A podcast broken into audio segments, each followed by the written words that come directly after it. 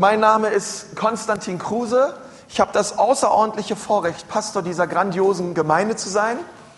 Und ich möchte euch sagen, Gemeinde ist für mich wie eine große Familie. Gemeinde ist für mich das, wo Jesus gesagt hat, ich werde Eckstein sein und auf diesem Eckstein werde ich meine Gemeinde bauen. Und diese Gemeinde sind wir. Diese Gemeinde ist nicht vorrangig ein Gebäude, sondern diese Gemeinde sind Leute, sind Menschen, sind du und ich. Sag mal deinem Nachbarn, du bist Gemeinde. Das muss er wissen. Denn wo immer wir sind, dort ist auch Gott, dort ist Reich Gottes. Und ähm, es ist so gut zu wissen. Und weißt du, deswegen ist es so wichtig, die Bibel sagt, wir sind alle dort mit, mit am Start. Ähm, und nur gemeinsam können wir das erleben und das erreichen, was auch Gott sich gedacht hat. Und ich möchte mit uns heute weiter über auch den Heiligen Geist reden. Wir haben in den letzten Tagen und Wochen festgestellt, dass es mehr gibt als Gott Vater, Gott Sohn und Heilige Schrift, sondern dass es auch den Heiligen Geist gibt, der Teil ist dieser Gottheit. Und wir nennen diese Serie Mein bester Freund. Und ich hoffe, dass du durch diese Serie den Heiligen Geist immer besser kennenlernst, denn die Bibel sagt, er ist nicht fern von uns. Er ist nicht irgendwo ähm, in den Weiten der Milchstraße zu finden, sondern ehrlich gesagt, Jesus hat gesagt, ich werde ihn zu euch schicken.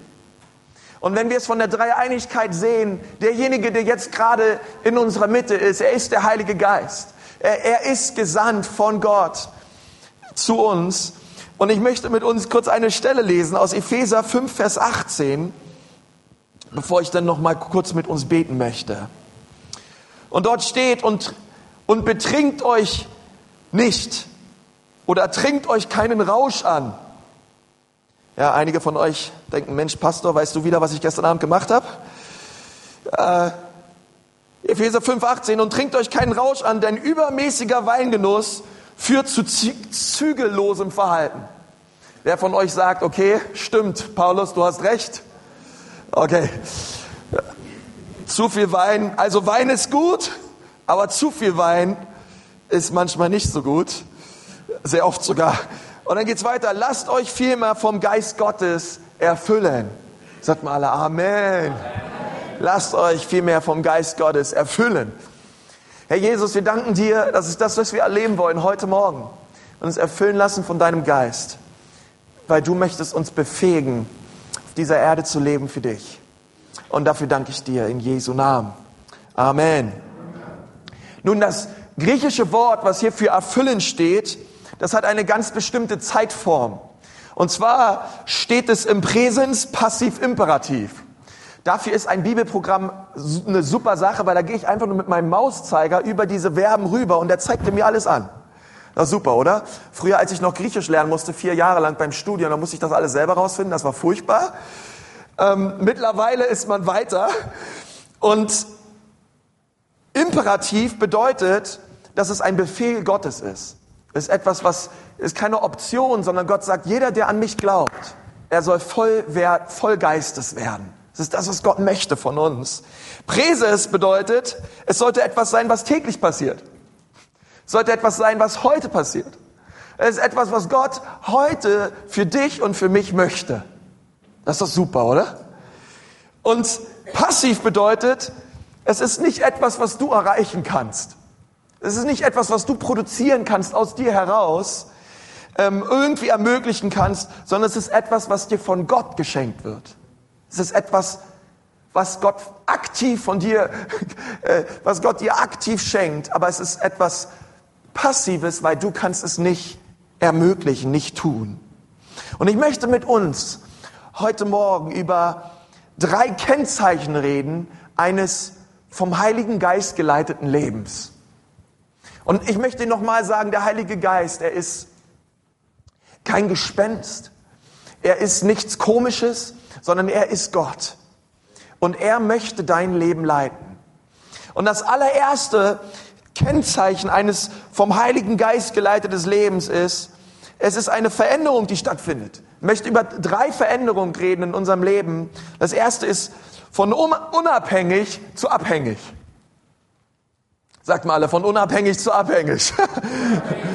Ähm, und das ist, das ist das, was, was der Heilige Geist tut in unserem Leben. Ich möchte mit uns lesen aus der Offenbarung 3, die Verse 14 bis 17. Und dort lesen wir von dem letzten Brief, ähm, ein, das letzte Sendschreiben an sieben Gemeinden, an, an Laodicea. Und es ist der einzige Brief, der nicht mit Ermutigung anfängt. Der einzige Brief, der nicht, der nicht die Gemeinde lobt, wie toll sie die Dinge tut und was für starke Werke sie aufweisen können, sondern ähm, in, in diesem Brief geht es um eine Gemeinde, die sich entschlossen hat, unabhängig von der Kraft Gottes zu leben. Eine Gemeinde, die sich gesagt hat, wir sind nicht abhängig von der Kraft Gottes, sondern wir schaffen es auch alleine. Und da sagt er in Vers 14, und an den Engel der Gemeinde in Laodicea schreibe, der, der treu ist, der vertrauenswürdige und zuverlässige Zeuge, der Ursprung von allem, was Gott geschaffen hat, der lässt der Gemeinde sagen, wer ist denn das eigentlich? Ah, es ist Jesus. Ich weiß, wie du lebst und was du tust. Ich weiß, dass du weder kalt noch warm bist, wenn du doch das eine oder das andere wärst. Aber weil du weder warm noch kalt bist, sondern lauwarm, werde ich dich aus meinem Mund ausspucken. Bist du nicht froh, heute Morgen hier zu sein? dieses Wort zu hören. Ähm, und dieses Wort, es geht, dieses Wort ausspucken bedeutet im Griechischen her ein heftiges Übergeben. Ähm, aber Jesus benutzt diese Metapher, ihr seid nicht heiß oder kalt, äh, für einen ganz bestimmten Grund. Ähm, was meint Jesus damit?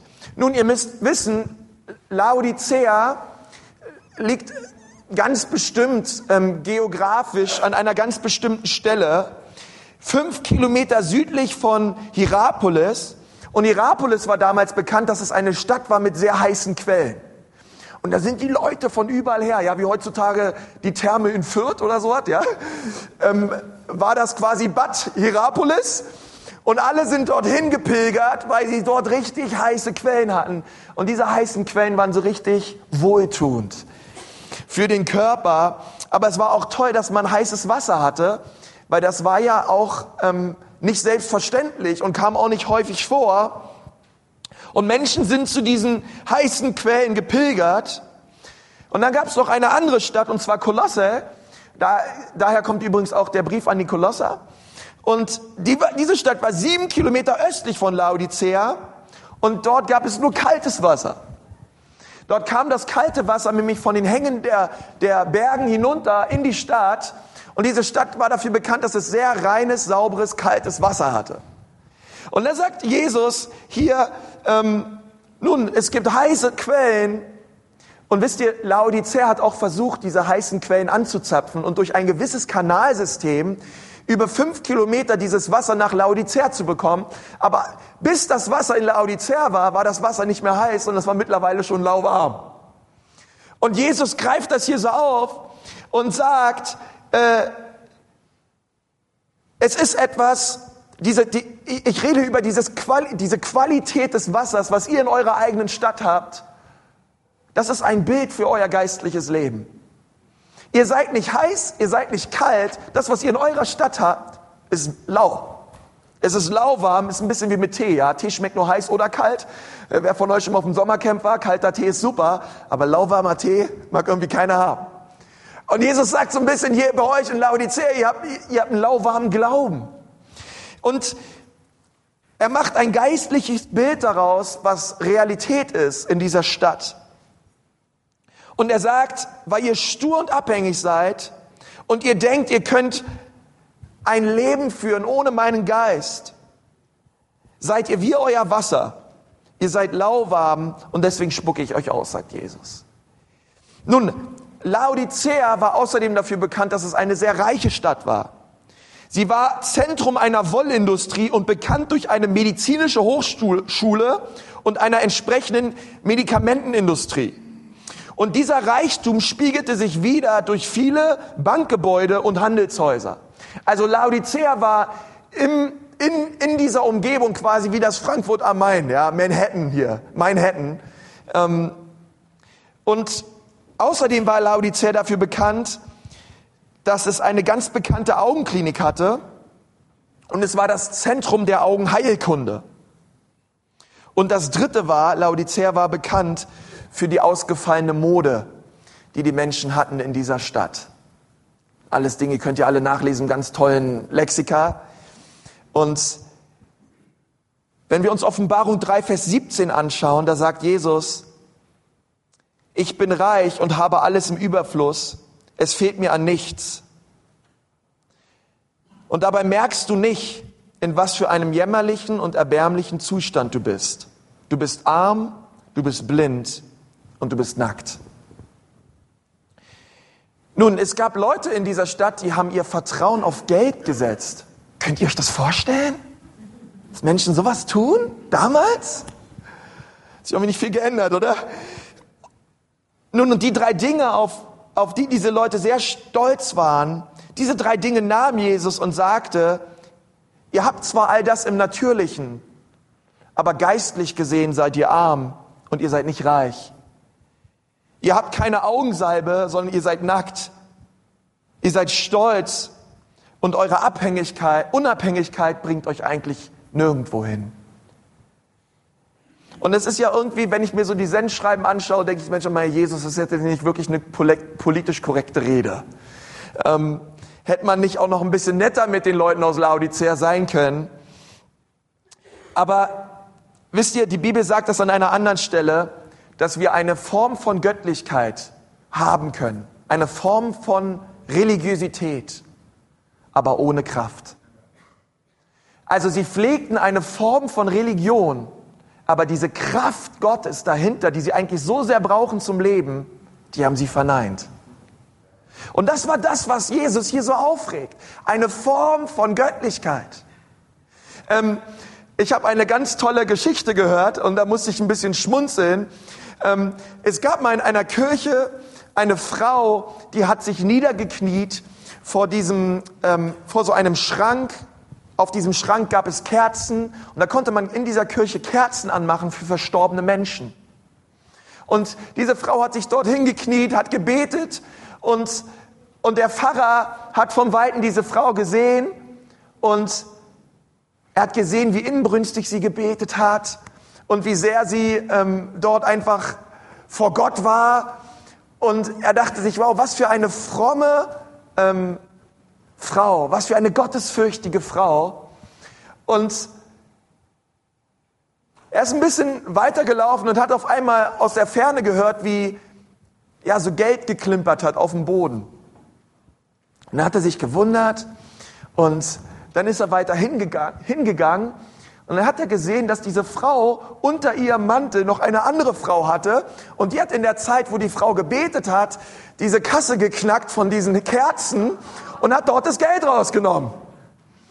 Und er dachte sich, Mensch, von weitem gesehen war es eine sehr gottesfürchtige Frau, aber als man näher hingeblickt hat, war sie eine Diebin. Und Jesus hat gesagt, dass es Leute gibt, sie, vor, sie, sie, sie haben eine Form von Religion, aber da ist keine Kraft hinter. Und ich glaube, dass ähm, wann immer wir unabhängig leben von Gott, wir diese Kraft nie erleben werden. Jesus ähm, sagt in Johannes 5, Vers 19, ich sage euch, der Sohn kann nichts von sich aus tun er tut nur, was er den Vater tun sieht. Was immer der Vater tut, das tut auch der Sohn. Nun, wenn der Sohn Gottes völlig abhängig davon war, was der Vater ihm sagt und was der Geist Gottes ihn leitet zu tun, wie viel mehr sind wir davon abhängig? Darauf zu hören, was Gott möchte in unserem Leben. In Philippa 4, Vers 13 steht, nichts ist mir unmöglich, weil der, der bei mir ist, mich stark macht. Aber wisst ihr, andersherum stimmt es auch. Ich kann nichts tun, bis die Kraft Gottes in mir lebendig wird.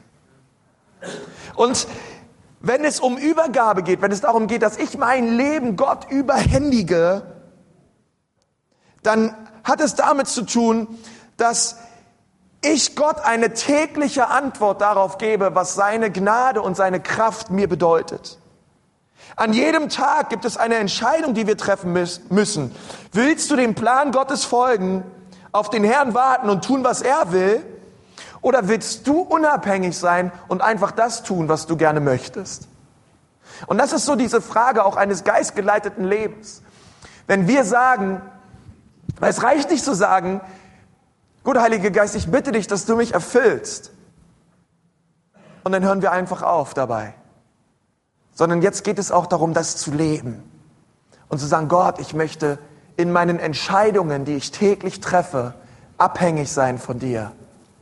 Ich möchte auf dich warten. Ich möchte von dir hören. Ich möchte wissen, Gott, was auf deinem Herzen ist. Wegen dieser und dieser und jener Situation. Und ich glaube, dass Gott spricht. Was ist das zweite Kennzeichen eines geistgeleiteten Lebens? Es bedeutet von unfähig zu fähig. Von unfähig zu fähig.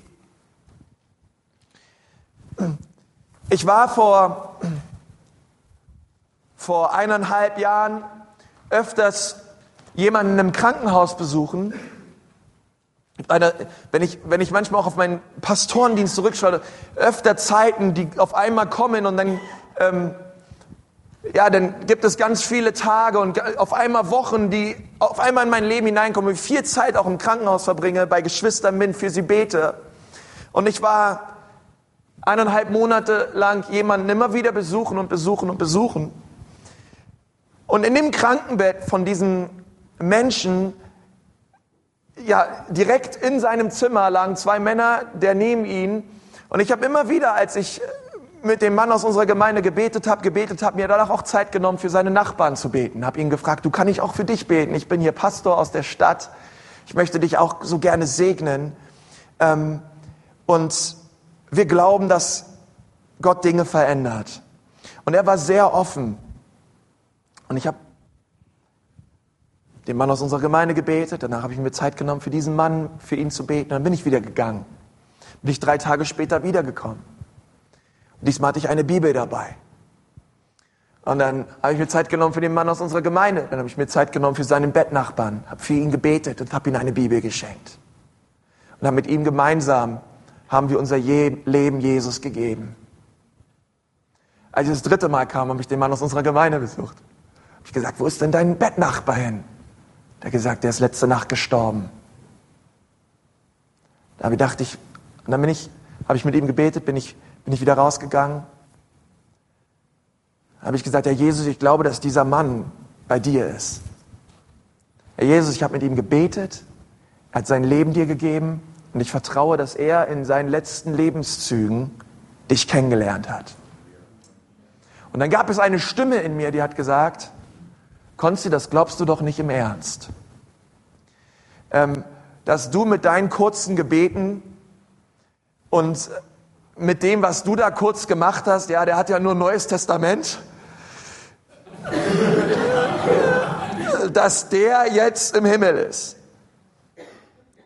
Und und ich wusste, es ist der, ich, ich wusste, ähm, dass der Herr auch durch unsere Schwäche hindurch uns gebrauchen möchte in jeglichen Situationen unseres Lebens, aber der Teufel Dinge in uns hineinspricht und sagt, das glaubst du doch nicht wirklich, dass das jetzt so passiert ist.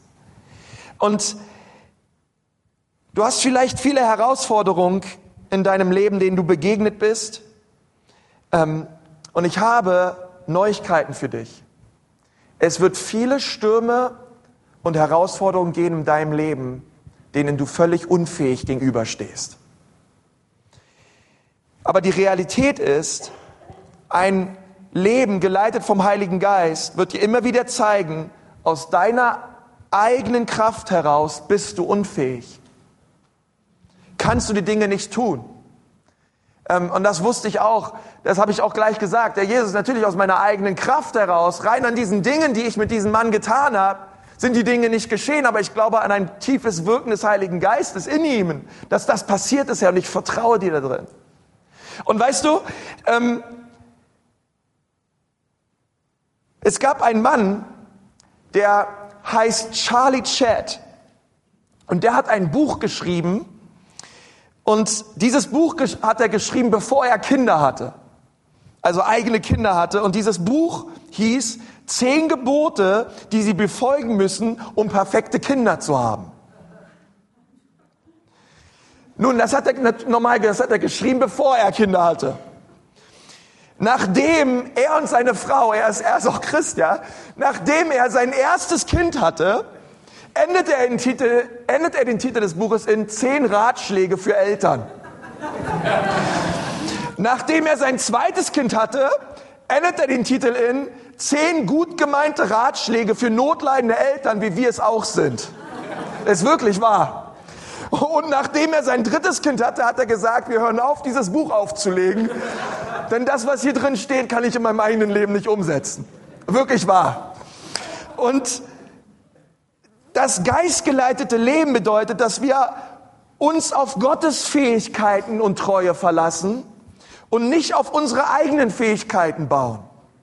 Und dieses Buch, er hat gesagt, das basierte nur darauf, wie wir aus unseren eigenen Fähigkeiten versuchen, Dinge zu tun.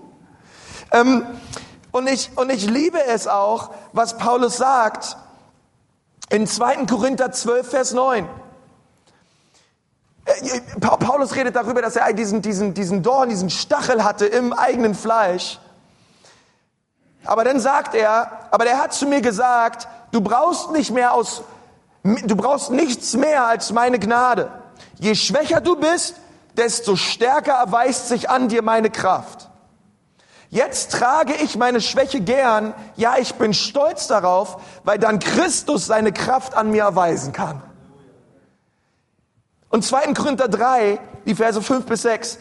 Aus eigener Kraft sind wir dieser Aufgabe nicht gewachsen. Es gibt nichts, was wir uns als Verdienst anrechnen könnten. Nein, unsere Befähigung verdanken wir Gott. Er hat uns fähig gemacht, Diener des neuen Bundes zu sein. Eines Bundes, der sich nicht mehr auf das schriftlich niedergelegte Setz gründet, sondern auf das Wirken von Gottes Geist.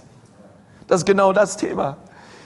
Denn das Gesetz bringt den Tod, aber der Geist Gottes macht lebendig. mal lebendig. lebendig. Sag mal lebendig wie lebendige. Lebendig. Ja. Der Geist Gottes macht lebendig. Es geht also nicht um die Fähigkeit, die dein natürlicher Mensch von sich auf aus, aufweisen kann, sondern es geht um die Kraft, die Gott dir schenkt. Die Kraft, die Gott dir darreicht. Und die ganzen Helden in der Bibel haben das erlebt. Das finde ich so stark.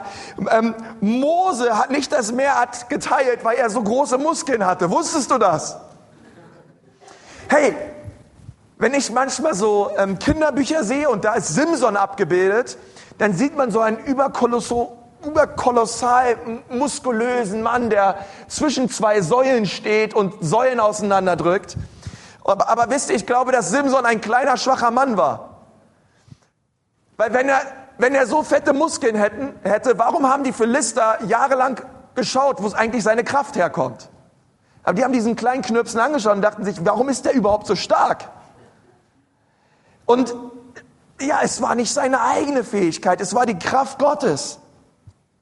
Daniel wurde in der Löwengrube nicht, nicht gegessen, weil er gute Kommunikationsgaben mit Tieren hatte. Esther hat das Volk Israel nicht durch, nicht bewahrt, weil sie unheimlich gut aussah. Josua sah nicht wie die Mauern von Jericho fielen, weil er so toll schreien konnte. Jesus hat nicht den Stein weggerollt, weil er sich dachte, jetzt muss ich immer tolle Geschichten erzählen, die ganze Welt muss es hören. Nein, der Grund ist, weil der Geist des Herrn da war. Weil der Geist des Herrn auf Jesus war. Und er kam am Jordan, sagt die Bibel. Und derselbe Geist, der am Jordan auf ihn kam, der hat auch den Stein weggerollt und bewirkt, dass Christus aufsteht, dass er siegreich aus dieser Höhle herauskam. Er hat ihn auferweckt. Römer 8, Vers 11 steht, mehr noch, der Geist, der in euch lebt, ist ja der Geist dessen, der Jesus vom Tod auferweckt hat.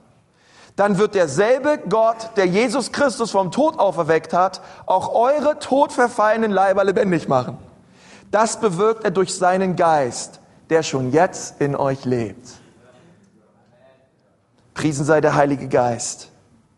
Also du bist fähig, heute Morgen nicht aus deiner eigenen Kraft heraus, sondern nur aus der Kraft, die Gott dir schenkt, die Dinge zu erleben und die Dinge zu tun, für die Gott dich beauftragt hat. Und das ist das Tolle, er lebt in dir. Er macht von unfähig zu fähig. Wir sind fähig gemacht worden durch ihn. Das dürft ihr wissen. Ja, auch all die Leute, die Prüfungen haben, all die Leute, die äh, Bewerbungsgespräche haben oder was auch immer ansteht in unserem Leben. Wir sind fähig gemacht worden durch die Kraft Gottes. Und das dritte ist, das dritte Kennzeichen eines geistgeleiteten Lebens, es ist von unsicher zu sicher oder von Unsicherheit zur Sicherheit. Fängt alles immer so toll mit U an, ich weiß. Nun, eines der fundamentalen Dinge, nach dem sich ein Mensch sehnt, ist Sicherheit. Das merkt man besonders bei Kleinkindern. Ja, die brauchen irgendwie ihre Sicherheit. Ich denke mir das auch manchmal, wenn ich den Mika sehe aus unserer Gemeinde, der, der braucht einfach sein ähm, äh, Kuscheltier da, sein, wie ist der? Sein Schaf. Und ohne sein Schaf äh, geht der Mika nicht ins Bett, ohne sein Schaf geht der Mika hier nicht groß in der Gegend rum, sondern der Mika braucht irgendwie sein Schaf. Das ist für ihn irgendwie so auch Sicherheit, denke ich mal. Er braucht irgendwas. Ich brauchte damals auch mein Äffchen. Ja, Kinder brauchen ihre Decke. Ähm, und, das, und, das, und das fängt so mit der Geburt an.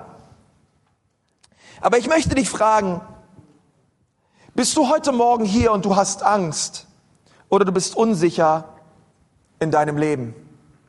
Ist dort Unsicherheit in deinem Leben? Und ich möchte sagen, es gibt äh, Zeiten in unserem Leben, sagt auch die Bibel, da werden wir Angst haben. Da sind wir in Bedrängnisse.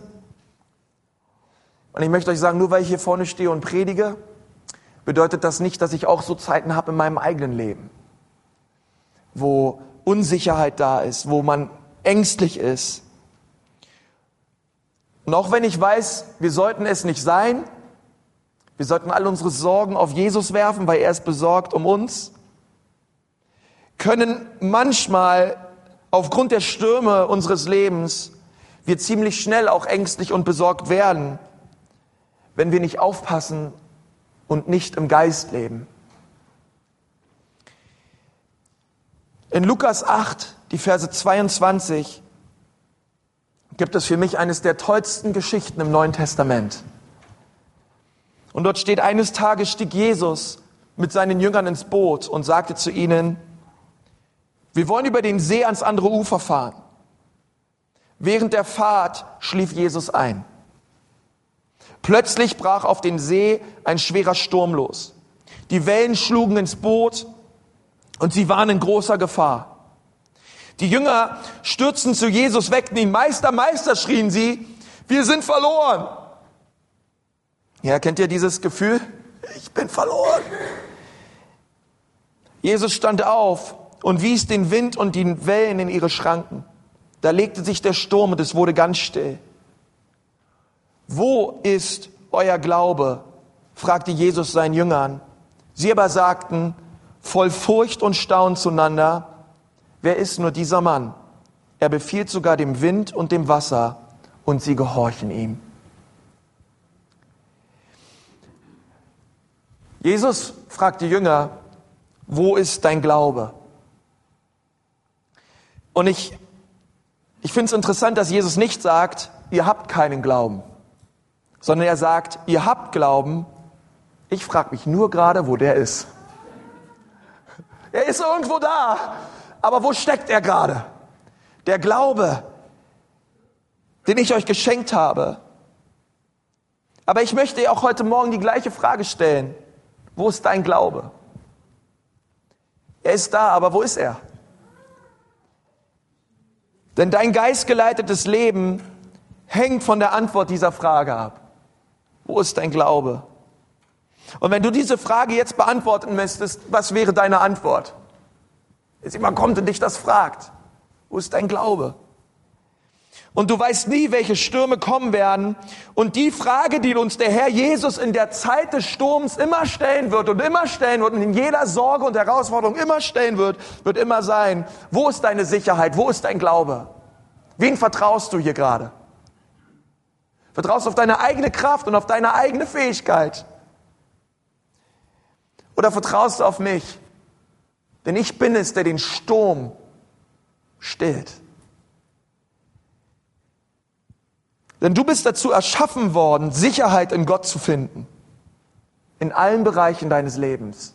In Versorgung, in Heilung, in deinem, in deinem Leben. Ich möchte dir sagen, dieselbe Power, die Jesus Christus von den Toten auferweckt hat, die lebt auch in dir. Nun, was hat Jesus im Sturm getan? Er schlief. Ist doch cool, oder? Aber wenn wir uns das mal vorstellen, die Stürme wehen und es geht richtig ab. Und was macht Jesus? Er schläft. Während die Jünger wahrscheinlich eimerweise Wasser aus dem Boot rausschöpften. Ich sehe Petrus, wie er sich am Mast krallt und seine Beine in, in der Luft hin und her flattern. ähm, aber jetzt mal ehrlich gesagt, was für ein tolles Bild für unser geistliches Leben. Ein Mann, der schläft vor dem Angesicht Gottes, während draußen der Sturm wütet und tobt. Wäre das nicht toll für uns auch, das zu erleben? In dieser Ruhe und in diesem Frieden Gottes, vor dem Angesicht Gottes zur Ruhe zu kommen, während es um uns herum richtig abgeht. Im Psalm 91, Vers 1 und 2 steht, wer unter dem Schutz des Höchsten wohnt, darf bleiben im Schatten des Allmächtigen. Darum sage ich zum Herrn, du bist meine Zuflucht und du bist meine Festung. Du bist mein Gott, auf dich vertraue ich. Wem vertraust du heute Morgen? Wo ist dein Glaube? Sicherheit heute Morgen finden wir nur in dieser Tatsache, dass wir zur Ruhe kommen Gott. Augustinus hat das mal gesagt, das Herz des Menschen kommt nur dann zur Ruhe, wenn es Ruhe findet in Gott. Und ich glaube, das stimmt. Ähm, aber weißt du was, wo es noch, wo es noch diesen Frieden gibt, ähm, wo es noch diese Sicherheit gibt? Sicherheit gibt es in Ruhe, aber Sicherheit gibt es auch im Risiko. Im Ruhe und im Risiko. Ich möchte erklären, warum. Schau dir mal die Apostelgeschichte an. Lies einfach mal, fang einfach mal an, die Apostelgeschichte zu lesen. Und dann wirst du Männer vorfinden und Frauen vorfinden, die mutig Schritte im Glauben auf dem Wasser wagten.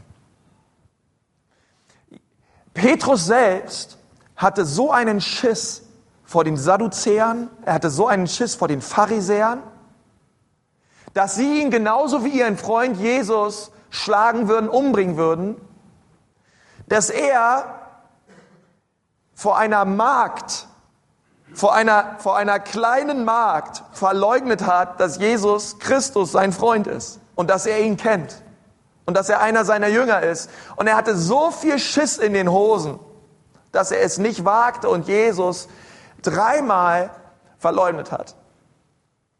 Ist das nicht interessant, wenn du das dann in Lukas liest und dann Apostelgeschichte ist auch von Lukas geschrieben, und du direkt in der Apostelgeschichte weiterliest, wie auf einmal Petrus inmitten dieser Juden auftritt und ihnen mutig predigt, dass Jesus Christus Herr ist? Das ist ein völlig anderer Petrus. Ich würde sagen, Mensch, was ist da passiert? Ich sag dir, was passiert ist. Pfingsten ist passiert. Und Petrus hat die Kraft des Heiligen Geistes erlebt. Und er lebte ab da nicht mehr aus einer Kraft heraus, die er selber versuchte irgendwie aus ihm heraus zu erzeugen, sondern er lebte aus der Kraft heraus, die Gott ihm schenkte. Und das machte sein ganzes Leben anders. Und auf einmal war er mutig. Auf einmal hat er Dinge riskiert. Auf einmal ist die Urgemeinde gewachsen, weil sie trotz Androhung von Schlägen und Verfolgung einfach das getan haben, wozu Gott sie berufen hat. Und sie sind volles Risiko gegangen. Und in diesem Risiko hatten sie trotzdem die Ruhe und die Sicherheit Gottes. In diesem Risiko ähm, schlief Petrus ein, als er im Gefängnis war. In diesem, inmitten dieses Risikos gingen die, gingen die Jünger heraus aus dem Hohen Rat, nachdem sie geschlagen worden sind, voller Freude, weil sich ihr ganzes Leben verändert hat. Sicherheit, Freunde, finden wir in der Tatsache, dass wir angesichts des Sturms, das Angesicht, Angesicht des Sturms, das Angesicht Gottes suchen und er uns erfüllt mit seinem Frieden. Aber die Sicherheit finden wir auch darin, dass wir sagen, Gott, wir gehen auf dein Wort hin aufs Wasser. Und wir tun Gott, wozu du uns beauftragt hast. Jesus, ich möchte das tun, was du mir sagst. Und ich möchte euch eins sagen, wenn wir Gott eine Frage stellen, er wird uns antworten. Aber wenn er uns eine Antwort gibt, dann brauchen wir auch den Mut, die Dinge umzusetzen, die er uns sagt. Und diesen Mut schenkt uns der Heilige Geist. Weil von uns aus können wir nichts tun. Ein, ein, ein Kennzeichen eines von Geist geleiteten Lebens ist, ähm, ich, ich komme von einer Unsicherheit hinüber in eine Sicherheit, die ich habe, nicht aus mir heraus, sondern die ich in Gott habe, weil ich sein Kind bin, weil ich geborgen bin in ihm und weil er mir seine Kraft gibt, die mich befähigt zu leben, wie er es möchte. Gott möchte uns Sicherheit schenken. Willst du ein geistgeleitetes Leben? Und es braucht diesen Entschluss in unserem Leben, dass ich sage, Gott, ich möchte eine Veränderung in meinem Leben von unabhängig zu abhängig, von unfähig zu fähig und von unsicher zu sicher. Ich möchte das erleben in meinem Leben, Herr. Und Jesus fragt uns heute Abend, äh, heute Morgen, ähm, wo ist unser Glaube? Wo ist dein Glaube heute Morgen? Komm, lass uns mal alle die Augen zu machen. Ich möchte noch gern mit uns beten.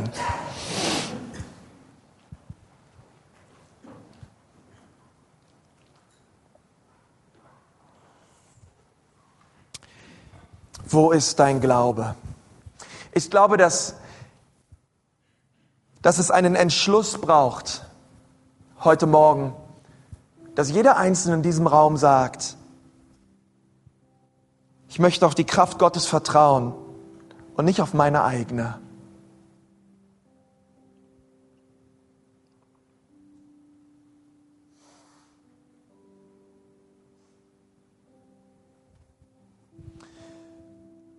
Und der Heilige Geist, er fragt dich auch heute Morgen, Möchtest du auf dem Fahrersitz deines Lebens sitzen?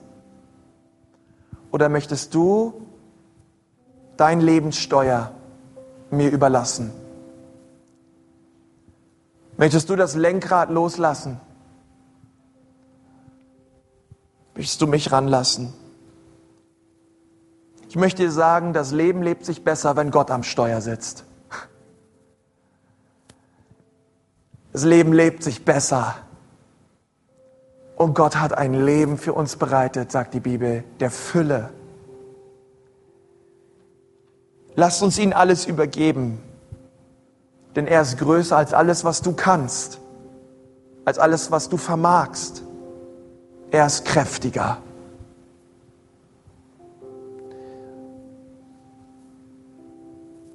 Und Gott hat mir gesagt, dass Menschen heute Morgen hier sind, Sie sitzen an diesem Steuer. Aber Gott möchte heute Morgen, dass wir einen Entschluss fassen und sagen, Gott, ich lass los. Ich übergebe dir mein Leben. Ich übergebe dir, Herr, das Steuer meines Lebens. Und ich möchte in meinen Entscheidungen und Art und Weise, wie ich lebe, mich leiten lassen von deinem Geist. Und vielleicht folgst du schon lange Jesus nach, aber Du hast diese Entscheidung so noch nie bewusst getroffen. Oder du merkst momentan in deinem Leben, dass es nicht so der Fall ist. Und du möchtest heute Morgen Gott ganz neu einladen. Sagen, Gott, das ist das, was ich will. Übernehme du in meinem Leben. Es gibt momentan Stürme und Herausforderungen in deinem Leben und Dinge. Du merkst, dass du ganz ängstlich bist, dass du unsicher bist. Du merkst eben, dass du unfähig bist. Und Gott sagt zu dir, mein Sohn, meine Tochter, heute Morgen, ich möchte übernehmen in deinem Leben. Lass mich doch ran, ich möchte dein Leben heilen. Ich möchte jede Kette zerbrechen. Ich möchte dich freisetzen. Wenn du sagst, ja, Pastor, das ist in meinem Leben der Fall momentan. Es ist das allererste Mal in deinem Leben, dass du sagst, Gott, übernimm das Lenkrad meines Lebens. Oder vielleicht ist es dran für dich zu sagen, heute lasse ich los, ganz neu. Ich treffe nochmal bewusst diese Entscheidung. Sag, ja Gott, führe du mich. Dann heb mal jetzt deine Hand dort, wo du bist, heute Morgen. Jeder Einzelne, der da ist, sagt, ja Gott, bitte komm. Oh Herr Jesus. Oh Herr Jesus, ich danke dir so. Oh Jesus, ich danke dir so sehr. Herr, wenn das, das Lobpreisteam auch nach vorne kommt. Halleluja. Könnt ihr Hände wieder runternehmen? Ganz, ganz viele Leute haben sich gemeldet und wenn das Lobpreisteam nach vorne kommt und wir und ich fände es so gut, wenn wir heute uns diese Zeit nehmen noch, dass wir für jeden Einzelnen beten auch jetzt gleich.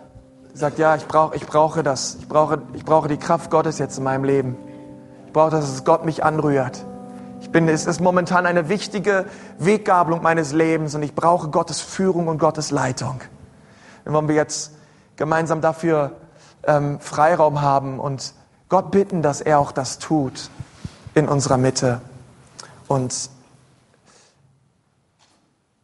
ich möchte euch bitten, dass wir mal alle zusammen aufstehen. Lass uns einfach noch diese Zeit jetzt kurz nehmen und Gott bitten und sagen, ja, komm her. Komm und wirke du in unserer Mitte. Komm und rühre du uns an, Herr. Halleluja. Halleluja.